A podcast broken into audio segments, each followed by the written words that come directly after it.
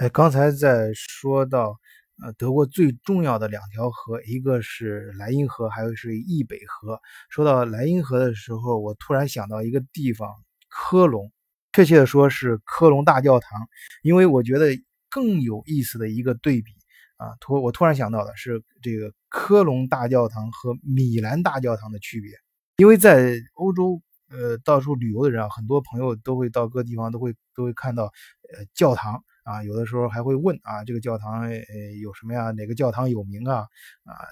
就是我们应该去看一看哪个哪个教堂。其实大家知道，有句话在西方也是呃也是颠扑不破的一个真理，就是说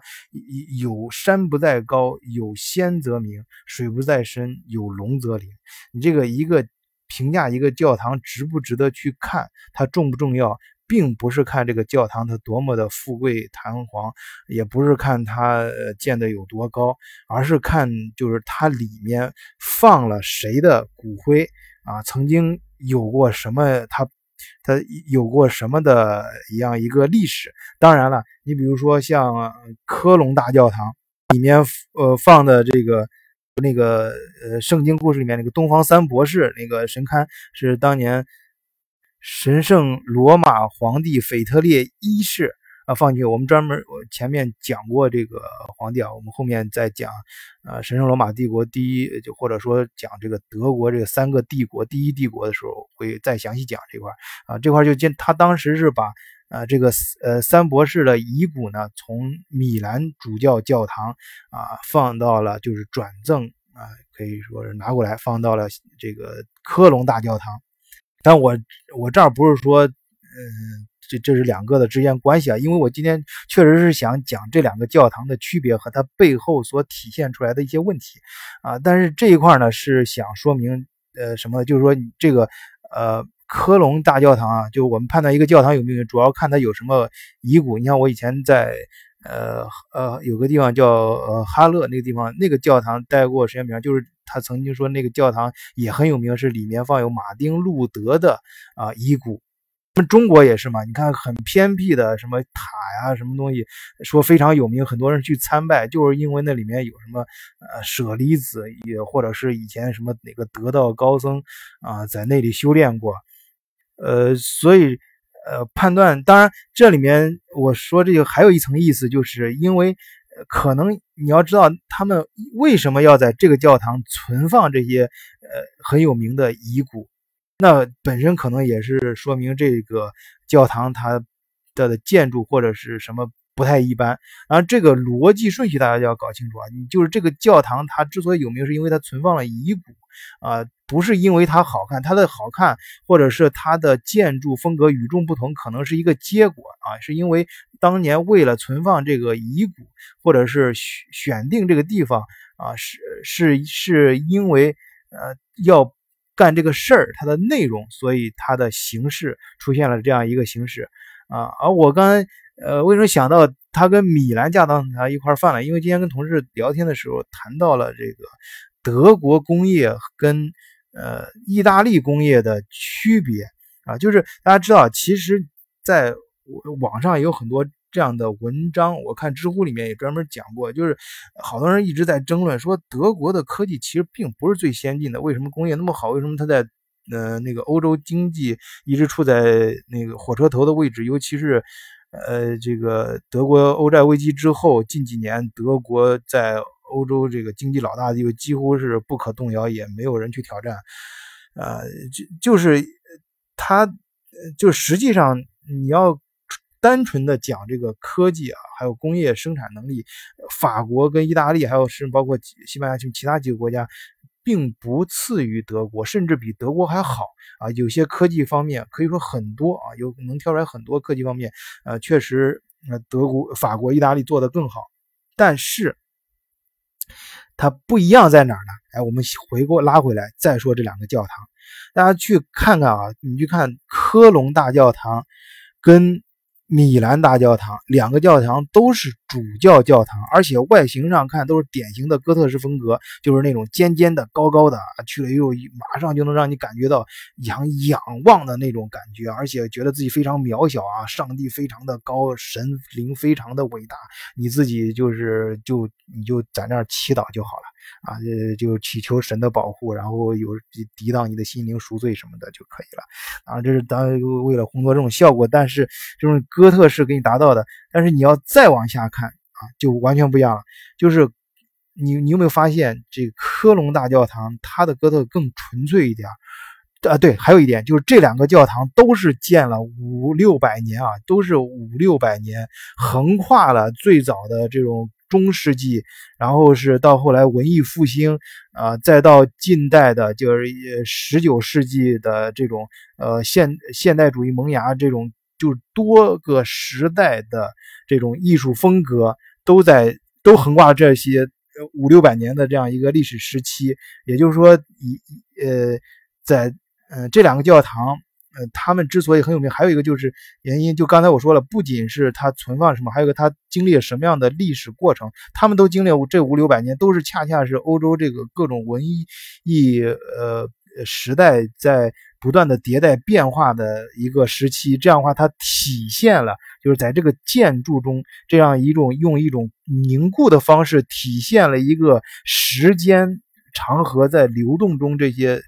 变化的艺术风格啊，这集中的体现啊，这就是呃，这样的话，你去观察这个体现，这个痕迹在科隆大教堂上其实并不明显，但是在米兰大教堂就不一样了。你从上往下看，它的顶部哥特式非常的明显，几乎跟那个呃科隆大教堂一模一样，就这种斜跨式的长长的这种斜梁，然后尖尖的顶啊。但是你再往下看。那就完全不一样，它的这种雕塑啊，就更加的活泼啊，就是里面的这种人物雕像啊，呃，更细腻啊，呃，然后包括里面它的这种选择的这种柱子啊，呃，就就就有很多想法，就是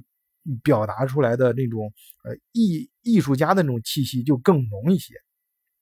而德国这个就不一样啊，就比较纯粹。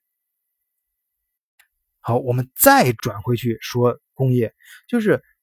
就是你，你要说，其实德，我我我记得前面有几期做节目，我在那个意大利呃北部，就伦巴第地区讲他那儿的呃经济和呃当地的人文风情的时候，也讲过，当地其实他们的制造业是很发达的啊。意大利北部，大家就做这一行的朋友应该知道，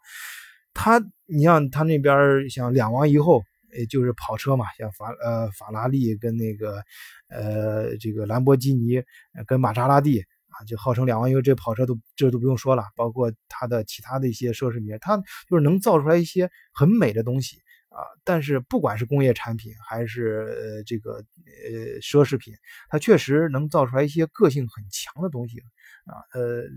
但就是它产的东西，包括它的工业品，就是给人很足的这种匠人气息，就是感觉就精工细雕，甚至它的一些建筑，就是你包括罗马，就是那种典型的。那种罗马红啊，你你特别是那种圆顶，你站在里面一个一个小方块组成的那种罗马红色小方块，你会感觉到很性感，就特别性感，就很有感染力。但是德国就不一样，德国的那种就工业气息非常的浓厚。就德国的科技啊，它不在于它的单点做的比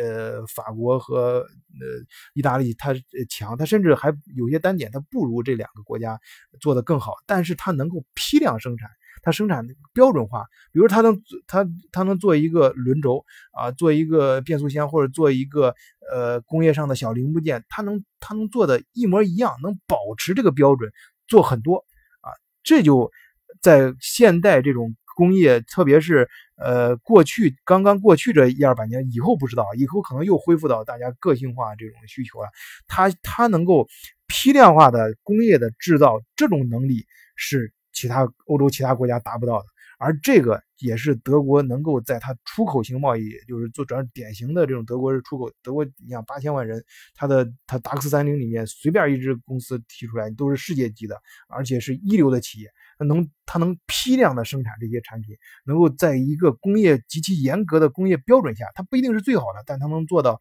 就是最普及、最快速的把一个标准非常严格的贯彻下去，把它在产品上体现出来。而当当我们提到个性化这个东西的时候，当然很重要。但是德国人可不傻，他的工业为什么要提出工业四点零？工业四点就是他看到了可能这个往后会，你包括我，其实前面有个小小插一句，我前面有朋友在做救护车，就往中国卖救护车。其实他买的虽然是德国的品牌，但是那个德国品牌它的底盘也是呃意大利北部那个找厂去做的，因为呃很很简单啊，因为这这种像这种呃。你看救护车，它肯定不是批量的，它量不是特别大，它一年生就是那点量嘛。这种像这种单呃不需要多大的量，这种做精品的这种东西，其实意大利的工业做的真的很不错啊。这这这就是，但是德国人意识到这个问题了，就是现在的可能随着以后大家这个不管消费升级还是这个科技发展也好，大家可能的大家的需求，工业要满足大家，可能不再像一百。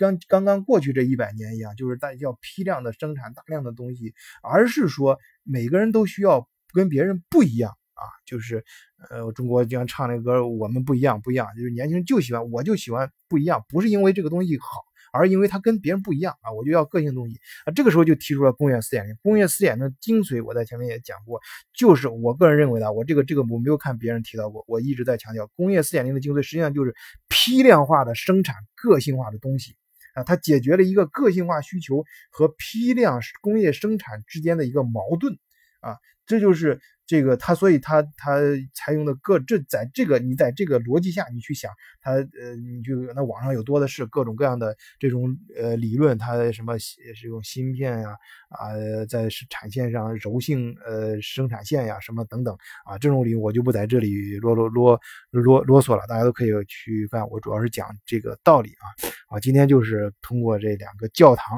啊，我自己想到的跟这个背后的一些逻辑关系。啊，谢谢大家，再见。